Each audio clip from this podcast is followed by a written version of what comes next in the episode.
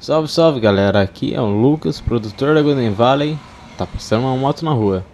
E o tema de hoje do podcast, né, que eu vou falar, é captação de voz. A captação de voz nada mais é do que você pegar o microfone e gravar o vocal de alguém. Só que tem uns poréns, cara. Tipo, é, se você não souber regular no mixer que você tiver aí, numa mesa de som, ou configurar dentro da DAW que você usa, a captação de voz vai ser um terror para você, cara. Porque, tipo assim, não importa o microfone, você tem que saber utilizar seus recursos com maestria. Nossa, tá bem movimentada hoje. Enfim, você tem que usar seus equipamentos com maestria. Você tem que saber captar voz com aquilo que você tem. Se você tem um B1800, você tem que aprender a trabalhar com B1800. Se você tem um Arcano, tem que aprender a trabalhar com Arcano. Se você tem de outra marca, um, um Behringer, você tem que saber trabalhar com ele. Tem que saber as regiões que ele atende bem. O grave, agudo, médio. Tem que saber trabalhar nisso. E tipo assim, na hora de fazer a mix do bagulho, é muito mais prazeroso quando você já sabe captar voz com aquele recurso que você tem. Por quê? Porque fica mais fácil de você limpar a voz, de você dar um ganho nela, dar um brilho nela. E outra, o cara que está cantando, né, que vai que você vai captar a voz, você como produtor, você como mixer, enfim, é o cara que está cantando, ele tem que saber cantar. Não saber cantar afinadinho, todas as notas certinho, mas o mínimo de canto possível. Por quê? Porque na hora de jogar um autotune, já vai ter um. O autotune não faz milagre. A gente tem que tirar isso da nossa cabeça. O autotune não faz milagre. Então, tipo assim, quando o cara joga a voz dele no autotune, o autotune vai corrigir, tipo assim, a melodia tá em dó, ele tá em dó sustenido. É meio tom. O autotune vai lá, ele corrige esse meio tom. Pronto, ele faz isso. Mas ele não. Se, o cara tá. A melodia tá em dó. O cara tá cantando em sol. O autotune não vai conseguir corrigir esse espaço, entendeu? Ele não faz milagre. O que faz milagre é uma boa aula de canto, entendeu? Tá ligado? Então, tipo assim, mano, toda vez que você for gravar alguém, você fala para as pessoas, ó, faz tal exercício vocal, é, antes de gravar evita gritar, evita falar alto, porque tudo isso desgasta demais as cordas vocais. Tudo isso é um grande desgaste. E na hora de cantar você tem que estar tá com tudo preparado, cara. Você tem que estar tá com seu equipamento vocal preparadíssimo, pronto para meter bala. Só que o que acontece, pelo menos na minha realidade, né? Quando eu vou pegar MC pra gravar, esse cara ele gritou no dia anterior, ele bebeu, ele vomitou às vezes, porque geralmente pego o final de semana para gravar os caras. E final de semana é lógico que os caras vai dar um rolezinho, vai beber ali, pá, não sei o que, não sei o que lá. Daí tá, beleza, parça. E tipo, eu sempre falo pro cara, cara, chupa uma pastilha antes de vir. É, se acontecer alguma coisa aí pra, né, amortecer as cordas vocais, elas ficarem mais relaxadas. para você poder extrair o melhor do seu vocal. Porque aí na hora de fazer a mix fica muito mais fácil. Na hora de colar com o beat fica muito mais fácil. Na hora de colocar qualquer efeito, fica muito mais fácil. Agora, se você pega um cara que não canta bem, que ele não tem cuidado vocal, aí a captação de voz vai ser um terror pra você, cara. Por quê? Porque aí você vai ter que compensar todo, todo esse rolê na hora de fazer a mix. E na hora de fazer a mix vai ser muito mais difícil, porque você vai ter que comprimir bastante, você vai ter que equalizar áreas, vai ter que tirar áreas na equalização também tirar alguns ruídos, porque às vezes o S, o P, o B, eles fazem um, uns sons estranhos na hora de captar. Então por isso que eu sempre recomendo, você tem um pop filter e tem instalado no seu, na sua DAW um de-esser, um debrief para tirar o som de, de, de ar que a gente fala, né? Então tipo, é, são importantíssimos. Eu sempre uso, sempre usei. E tipo assim, se o cara quiser autotune, é bom você ter também. Eu costumo não trabalhar com autotune. Mas assim, quando o cara fala pra mim, ah, coloca um tunezinho aí pra, né, dar uma estética. Aí eu falo, não, beleza, eu coloco baixinho, com análise, para ficar o mais natural possível. Só pra dar aquela estética do trap, do rap de hoje em dia, tá ligado? Porque, tipo assim, que nem o Rafa Moreira. O Rafa Moreira foi um dos primeiros do Brasil a lançar o autotune como estética. Ele é, um, ele é um pioneiro nisso. E agora ele lança uma música sem autotune. E tipo assim, como ele é um cara que ele é influente, ele faz influências em vários outros artistas, eu acredito que essa moda do autotune vai passar. Mas ainda tem gente que gosta, é que nem a moda do Speed Flow. Tinha época que o Predelo dominava por causa do Speed Flow dele, o Kant dominava por causa do Speed Flow dele. Eles ainda dominam, só que ninguém mais dá tanta atenção para um Speed Flow, porque não tá mais no hype. Agora o hype é falar de lean, falar de beat, falar, falar gírias gringas, sendo que a gente tá no Brasil, a gente podia muito bem usar gírias brasileiras, tá ligado? Mas assim, não tem nada contra os caras que faz isso, nada, nada. Mas assim, eu acho que a estética, a gente tá copiando muito da gringa.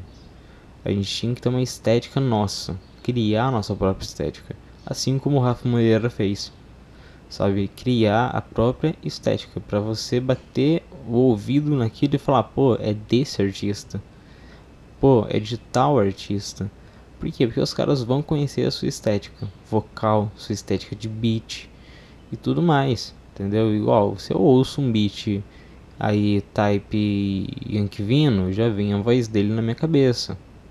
Por quê? Porque o cara montou a estética dele, entendeu? Montou a estética vocal dele. Então, o beat, ele casa muito bem com a voz do, Yankee Vino. Por quê? Porque é tudo feito sob medida. E ele é um dos caras que tem cuidado com a voz. Ele fuma? Fuma. Eu também fumo. Mas assim, tem que ter os cuidados, tem que estar sempre hidratado e tudo mais. Entendeu? E outra, é, uma, uma das melhores coisas que eu fiz na minha vida foi gravar chapado. Porque eu tinha mais ideia para lançar no freestyle. Então, tipo, mano, é, se, você tá na caminhada de ser cantor, de ser MC, estuda um pouquinho de canto, por favor, porque isso ajuda muito quem é produtor, muito quem tá, nossa, roto, ajuda muito quem tá é, produzindo você, ajuda muito. Seja só um cara para captar voz, seja um produtor que vai fazer sua produção completa. Então, tipo, estuda um pouquinho de, de canto. Vai ajudar muito esses parceiros. Vai fortalecer muito o corre desses caras. Porque é como eu falei, se você não sabe nada de canto, estuda. É o que eu fiz. Eu não sabia nada de canto. Eu quis me arriscar como cantor, fiz curso de canto. Daí deu uma melhorada, não é 100%, não canto totalmente afinado, meio óbvio isso. Mas assim, já tenho uma noção básica, já tenho noção de teoria musical. Tudo isso se desenvolve num curso de canto, cara. Eu já fiz curso de violão, eu já fiz curso de teclado, eu já fiz curso de FL Studio, eu já fiz curso de ukulele, eu já fiz curso de cavaquinho, eu já fiz curso de viola, eu já fiz curso de uma porrada de instrumento para ter noção melódica, teórica, harmônica de cada instrumento que eu vá utilizar em algum beat meu. De cada nota que eu possa encaixar dentro daquele beat. As escalas, tá ligado? Então, tipo assim, não que eu saiba todas as escalas de cabeça, mas a menor natural eu sei de cabeça, a maior natural eu sei de cabeça, a menor harmônica, que é que eu mais uso, eu sei de cabeça e a maior harmônica, que eu nem uso tanto, mas uso às vezes, também sei de cabeça. São as principais para mim, são as mais importantes. E eu sei de cabeça. Então, tipo assim, vamos, vamos colocar no contexto. Fiz um beat no menor harmônico de Ré. O cara vai lá, canta Fá. Não vai ter um autotune que salve. Se ele cantar Ré sustenido numa melodia de Ré, o autotune salva. Por quê? Porque ele vai corrigir esse meio tom. Então, nisso de você tá captando uma voz, você já dá instrução pro cara, tem que dar instrução, tem que ensinar os caras. Você tem que ter paciência. É, pô, cara, ó, não tá legal isso aqui, vamos regravar essa parte. Porque ou ficou embolado, o cara não tem dicção, tá ligado? ou ficou embolado, ou o cara saiu muito fora do tom. Mas assim, eu tenho trabalhado com pessoas que cantam maravilhosamente bem, graças a Deus. Porque, mano, fica muito mais fácil o processo na produção. A captação fica muito boa, a produção em si fica muito boa. Por quê? Porque a pessoa tem um bom vocal, sabe tirar o máximo, sabe tirar todo, todo, todo o potencial daquele vocal, tá ligado? Sabe usar bem a voz. E é basicamente isso, galera. Só passando uma visão pra vocês, tá ligado? Então, tipo assim, quando você for gravar um vocal, instrua o cara, saiba usar seus equipamentos, saiba as limitações dos seus equipamentos, saiba ser um mestre com seus equipamentos. Não adianta nada você ter um estúdio de 20 mil se você não sabe usar. Meu estúdio é a coisa mais básica do mundo. E mesmo assim eu faço dinheiro com ele. Por quê? Porque eu sei usar o material que eu tenho. Tá ligado? Então, tipo assim, meu computador roda FL, normal. Travando, travando. Aí roda. Eu faço todos os meus beats por lá. Agora, produção, eu gravo um programa separado, porque minha, minha mesa de som não tem ASIO. Então gravo um programa separado, depois vou lá junto com o beat. No FL. Então, tipo, você tem que saber usar seus equipamentos, tem que saber as limitações e tem que saber contornar isso, cara. Fazer da deficiência um, um gancho, tá ligado? Um gancho pra você tomar impulso e ir para outras áreas. Que nem eu fui para a área de masterização de áudio por causa que eu não conseguia gravar no FL Studio. Então eu, eu pesquisei outras DAWs, pesquisei os programas de gravação de áudio e eu achei o Audacity, que é de graça, tem para Linux, tem para Mac, tem para Windows, tem para todas as plataformas.